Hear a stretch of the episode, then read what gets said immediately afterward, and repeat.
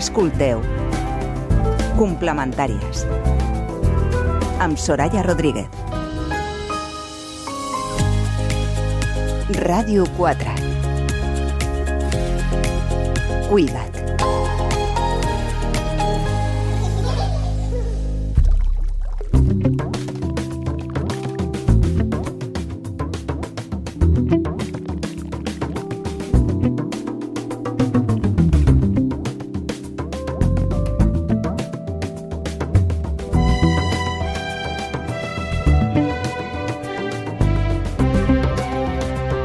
Les preguntes són les que són. No importa ni el temps ni l'espai. No importa que es fessin a un àgora de forma oral, que es gravessin en un pergamí, que s'imprimissin en un llibre o que es mengin ara a les xarxes socials. L'ésser humà és un animal pensant en un món estrany i complex. Les persones que s'hi dediquen professionalment se les anomena filòsofes i encara que estem força distrets consumint productes, experiències o altres persones, quan estem en solitud i silenci ens assalten aquestes preguntes, potser enmig de la nit. Nacho Bañeres, què tal? Benvingut al Complementàries. Moltíssimes gràcies. El Nacho Bañeres és doctor en filosofia, impulsor del mètode de filosofia terapèutica Curasuí i col·laborador d'aquesta casa. El podeu escoltar setmanalment al programa Avui sortim de Samantha Villar. Però avui l'hem convidat al Complementàries per parlar d'un nou llibre, La revuelta íntima del corazón, editat per Siglantana. Doncs Nacho, com sabem que tens molt predicament, hi ha molta gent que t'escolta aquí i més enllà, doncs si et sembla bé canviem el castellà perquè el teu missatge pugui arribar al més lluny possible. Vinga, perfecte. Pues Nacho, tú dices que todos somos filósofos, todos, todas somos filósofas. ¿Quieres decir? Quiero decir, mm, ¿has visto las redes sociales? Más allá de las eh, frases motivacionales. Sí, ¿Estamos en eso? Es cierto, podríamos dudarlo. Podríamos ponerlo en cuestión porque efectivamente, no solo por lo que vemos en las redes, sino también por la dinámica de nuestro contexto, podríamos dudar de este, esta capacidad reflexiva eh, que creo que tenemos a la vez. Entonces, la, la, pregunta es, si, si estoy defendiendo que el ser humano es un ser filosófico, ¿cómo es que nos encontramos en un contexto que parece que sea todo lo contrario, ¿no? Y yo creo que se dice, dice ya de nosotros, dice primero de nuestro miedo, en eso que comentabas en la introducción, ¿no? De que las preguntas que nos formulamos cuando estamos solos, eh, ¿dónde van a caer? parece que caen en saco roto. Eso por una, por un lado. Y luego también, aparte del miedo, diría también la, la, la, enajenación en la que vivimos, ¿no? Este día a día eh, que muchas veces tiene por finalidad eh, trabajar, trabajar, trabajar, o del trabajo a casa, del trabajo a casa, que creo que también nos impide el poder reflexionar y preguntarnos sobre nuestra vida, anhelando, entiendo, una vida más profunda. ¿Qué es esa revuelta íntima, la revuelta del corazón? Lo defines como gesto de emancipación interna ¿Qué es lo que quieres decir? Bueno, en realidad eh, lo podríamos eh, no poner en paralelo con propiamente practicar la filosofía. Entiendo por revuelta íntima la capacidad de poder escucharnos. Entiendo que la escucha a día de hoy es una, un, una actividad, una dimensión eh, a la que no prestamos mucha atención la escucha hacia nosotras mismas, pero también la escucha hacia el otro o hacia nuestro mundo. Eh, eso por un lado, y luego ver qué queremos hacer respecto a esa escucha. Para mí ambas cosas son una revuelta, en, en algo revolucionario, algo que tiene que ver con eh, contrarrestar la tendencia actual y íntima porque tiene que ver también con íntima y del corazón porque tiene que ver con justamente algo que me parece esencial que es ir eh, a algo que está más allá de nuestro pensar calculador. Tengo la sensación de que pensamos de una forma muy calculadora, de una forma muy instrumental y que eso muchas veces nos aleja de un pensar más íntimo, de un pensar más relacionado con los sentimientos, con, con el lazo con, con, las otras personas y, y de ahí que esta el título sea esta proclama que en realidad busca no, no busca otra cosa que volver a, a, a reivindicar la filosofía.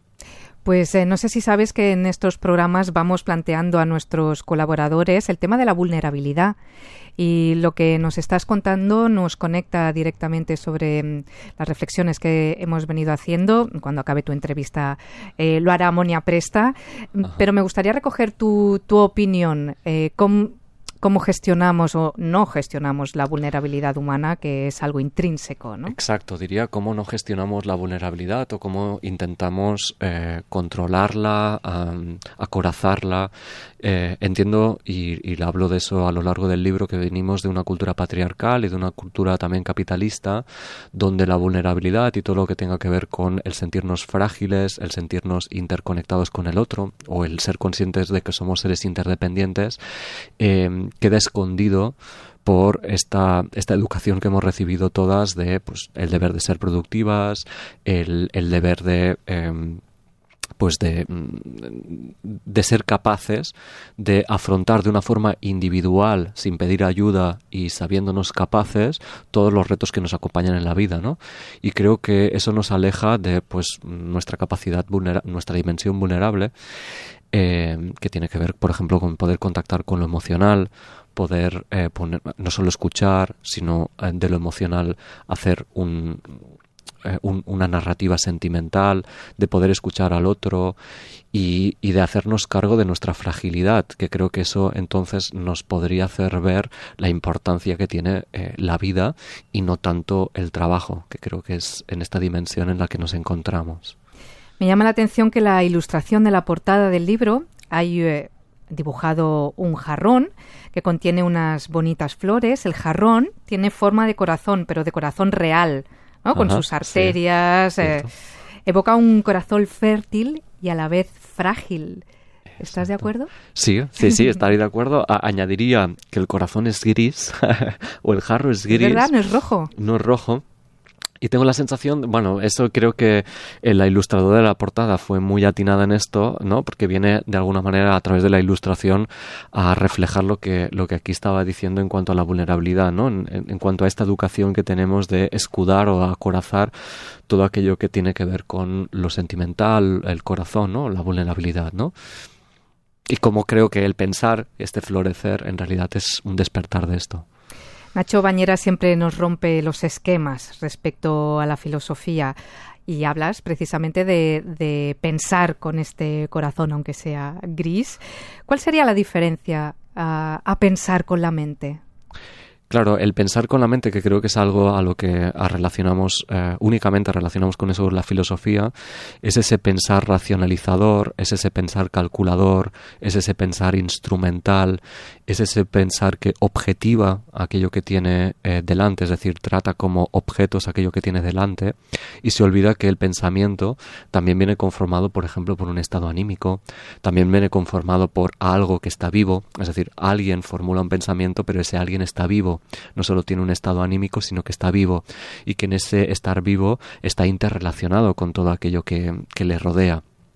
Entonces, eh, eh, el hecho de tener estos elementos, estas dimensiones en cuenta, tiene que ver con, para tener estos elementos en cuenta necesitamos este sentir, este sentir emocional, este sentir corporal, no colocarnos únicamente como máquinas calculadoras, ¿no? Máquinas calculadoras que van a la zaga de un pensamiento tras otro y que convierten el pensamiento entonces en una cosa fría, en una, en una forma de proceder fría, objetiva, que nada tiene que ver con lo humano.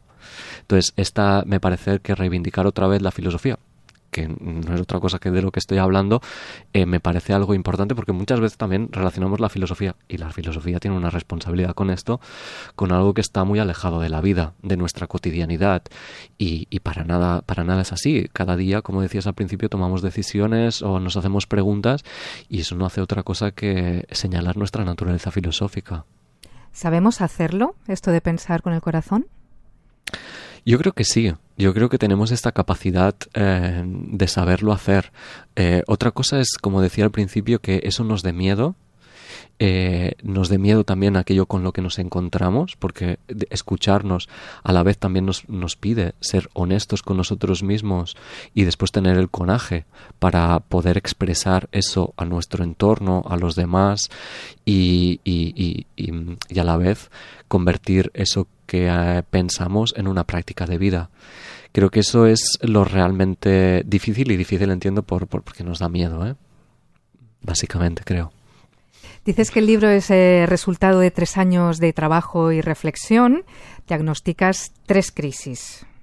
Sí, uh, creo que mm, es una forma de condensar ¿no? una crisis uh, global que diría que, se, que la podemos ver a nivel individual, en, esta sensación de estar perdidos, de encontrarnos aislados, de encontrarnos en esta burbuja o en esta rueda de hámster en el que muchas veces nos encontramos, que nos imposibilita pues el preguntarnos, eh, hacernos preguntas más anchas, más profundas, que nos permitan también un vivir más profundo, que no solo sea trabajar del trabajo a casa o como ir a comprar, ¿no? Esa la primera crisis existencial, también porque entiendo que hemos perdido referentes, es decir, vivimos en un contexto en el que hemos perdido referentes en cuanto a Mm, cómo vivir y, creo que eso también agranda la, agrava la crisis existencial individual, la crisis social a la que quiero por la que quiero reflejar pues la, la, dificultad de las relaciones interpersonales, la precariedad de esas relaciones eh, interpersonales, la liquidez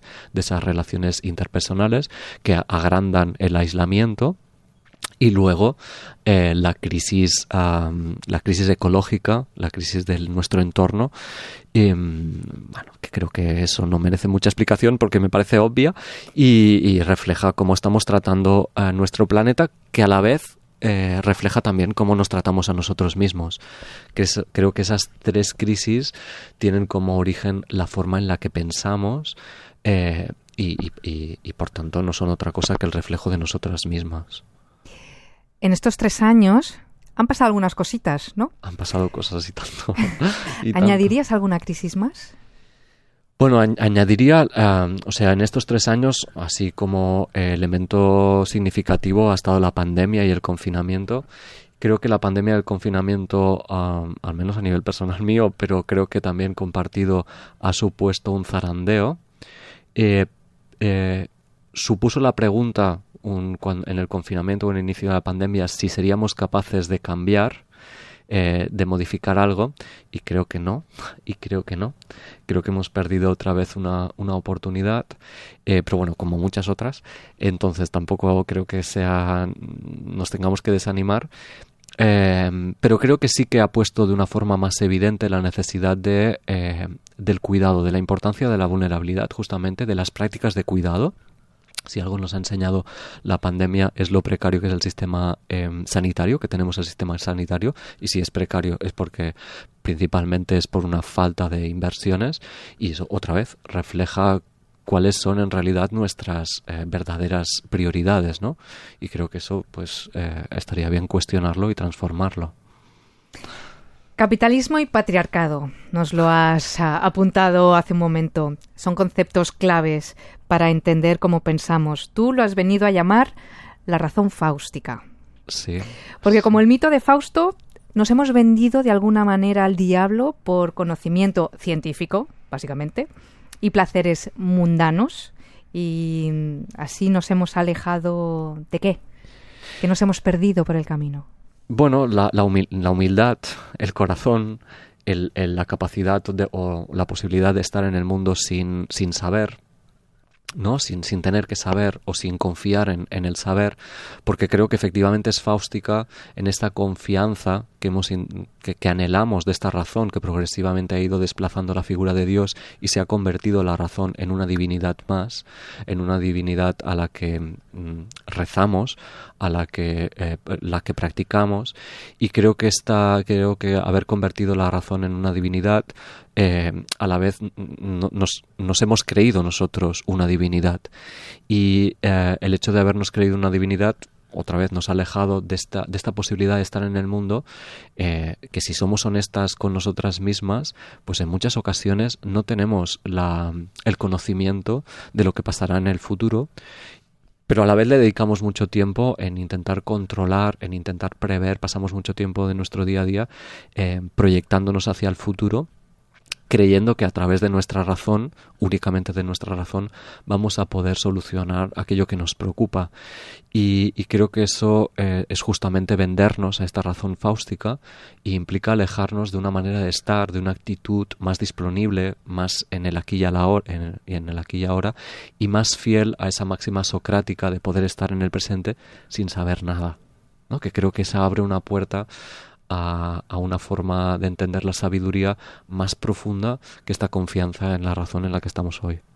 ¿Qué tiene que ver el capitalismo con nuestra forma de pensar? ¿Qué tiene que ver el sistema económico con el sistema de, de pensamiento? Bueno, yo creo que se, se, se hibridan muy bien. Es decir, eh, la, la, la, razón fáustica, que se, eh, digamos, un pie de la razón fáustica está en la racionalización, otro pie está en el capitalismo, y en el, el capitalismo, mmm, digamos, se construye por entender que nuestro entorno son objetos que están a nuestra disponibilidad y que, por tanto, son. Eh, susceptibles de ser utilizados por nosotros, es decir, instrumentaliza nuestra forma de relacionarnos con el mundo. Eh, a la vez, eh, esa instrumentalización nos enmarca dentro del paradigma de la utilidad. Mm, las cosas que hacemos o cómo pensamos siempre eh, están dentro de este paradigma o son útiles para nosotros como individuos o no, pero no salimos de, o nos cuesta salir mucho de este paradigma.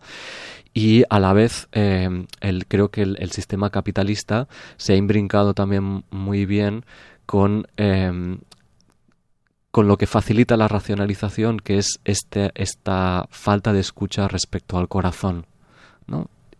Esta falta de escucha respecto al, al corazón nos hace más fácil el mm, desconfiar de nosotros, el no valorarnos a nosotros mismos y el capitalismo que entiende que la realidad no tiene valor, nosotros no tenemos valor, si no añadimos una plusvalía con el trabajo, eh, nos hace eh, estar siendo productivos constantemente.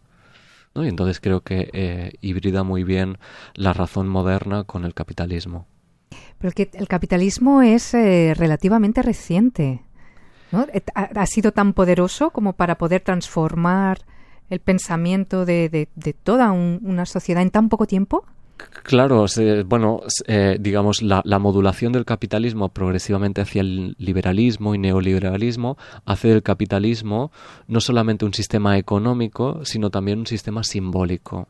¿no? Un sistema simbólico, eh, un sistema que nos construye eh, la realidad, es decir, nos la hace ver como lo que estaba diciendo antes, nos la hace ver como eh, algo que está a nuestra disposición, algo que necesita ser trabajado, algo que necesita tener un rendimiento y nos convierte muchas veces a nosotros, a cada uno de nosotros, como una bolsa de capital, ¿no? Que vamos fluctuando de capital día a día. Sí. Y el otro concepto que, que apuntabas, patriarcado. El patriarcado. El patriarcado. Eh, te he escuchado en, en, alguna ocasión que dices que ahora mismo el pensamiento feminista y LGTBI son la punta de lanza de la filosofía. Sí, sí, totalmente. Eh, creo que la, la, el, feminismo, todo, todos los feminismos y el movimiento LGTBI eh, son la punta de lanza de la filosofía por cuanto son, creo, los, las corrientes que de una forma más profunda están criticando la trayectoria de la filosofía occidental y la están criticando por su forma de pensar. Y esa forma de pensar, además de racionalizadora, es patriarcal. Es decir, ¿Qué, podemos entender por patriarcal? ¿no?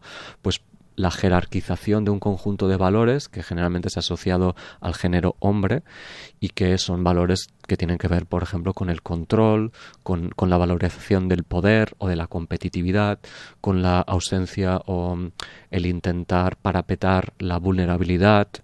Eh, ¿no? Y que creo que la filosofía occidental también se ha ido construyendo en base a estos valores, ¿no? Por ejemplo, podemos entender que muchas veces a veces la filosofía antigua se entiende con un como la necesidad de ser racionales en vez de ser eh, emocionales, ¿no? Creo que eso de alguna manera eh, refleja, bueno, que algo obvio que la filosofía occidental mayoritariamente ha sido hecha por hombres y evidentemente desde, desde una visión patriarcal. El patriarcado mm, todavía está en cierto cuestionamiento, quizás a un nivel todavía superficial, ¿no? Quizás solo su parte más, más brutal. Nadie duda de que la violencia machista es eh, algo, algo a erradicar, pero en el capitalismo no se cuestiona tanto, ¿no?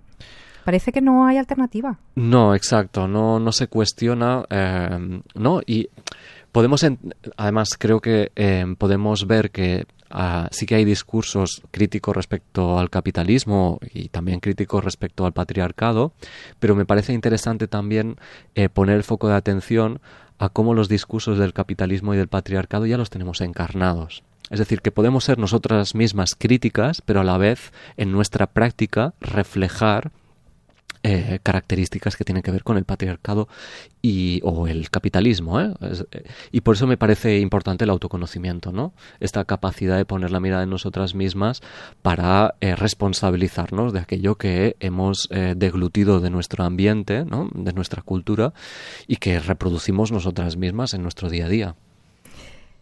El conocimiento filosófico, científico, artístico, ¿es condición sine qua non para conseguir ese autoconocimiento? Yo creo que no. Hay más caminos. Yo creo que sí. ¿Pero cómo es el camino?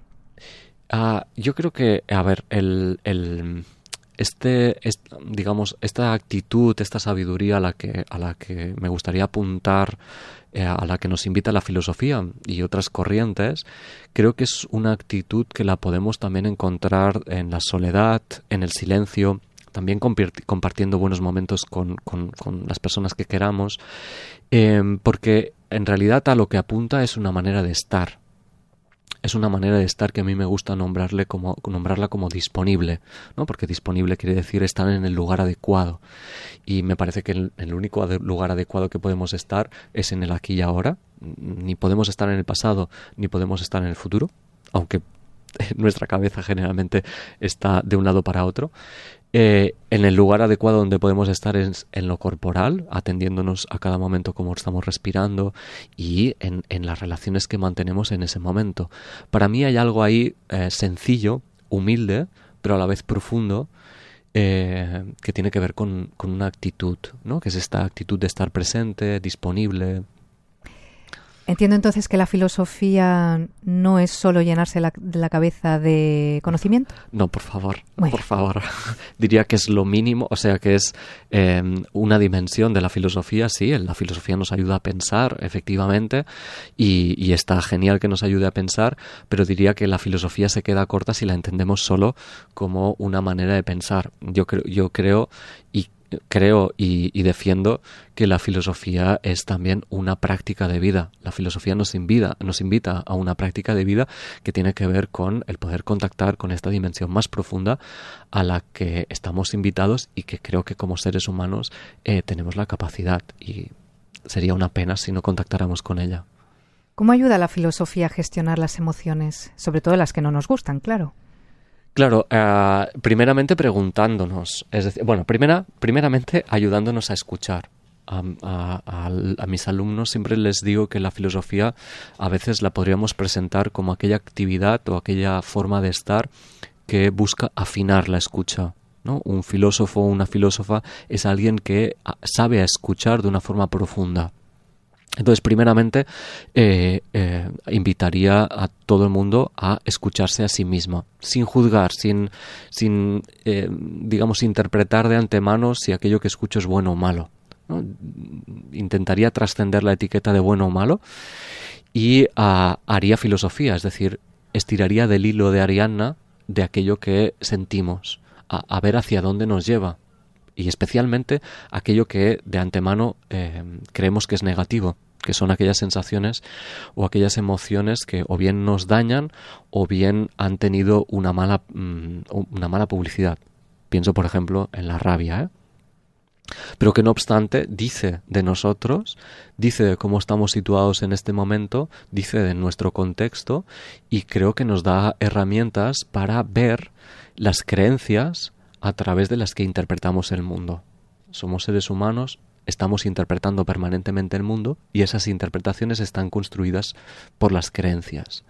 las emociones son aquellas reacciones que tenemos frente a diversas situaciones que si las escuchamos nos permiten llegar hacia las creencias. Y si llegamos hacia las creencias, entonces primero podemos tomar conciencia de ellas y luego cuestionárnoslas. Y en, esa en ese cuestionamiento en todo caso, entonces ahí las, podemos transformar o madurar o, seguir con ellas. y cómo nos puede ayudar la filosofía entendida de esta manera en nuestras relaciones interpersonales. Y volviendo al corazón, ¿no? Claro. Que eh, también es eh, interesante en este libro. Claro, claro. Eh, bueno, ahí me parece fundamental. Es decir, lo comentábamos justamente en, en el último programa de Wizard Team, el- la, la necesidad de hacer de las relaciones interpersonales algo más profundo.